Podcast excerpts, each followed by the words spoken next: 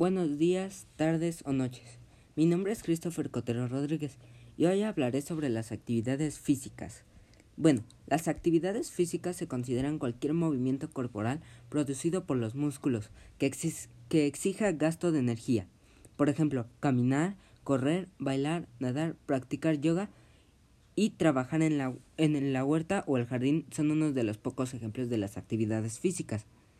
Las actividades físicas también reducen el riesgo de padecer enfermedades cardiovasculares como tensión arterial alta, cáncer de colon y diabetes. Ayuda a controlar el sobrepeso, la obesidad y el porcentaje de grasa corporal.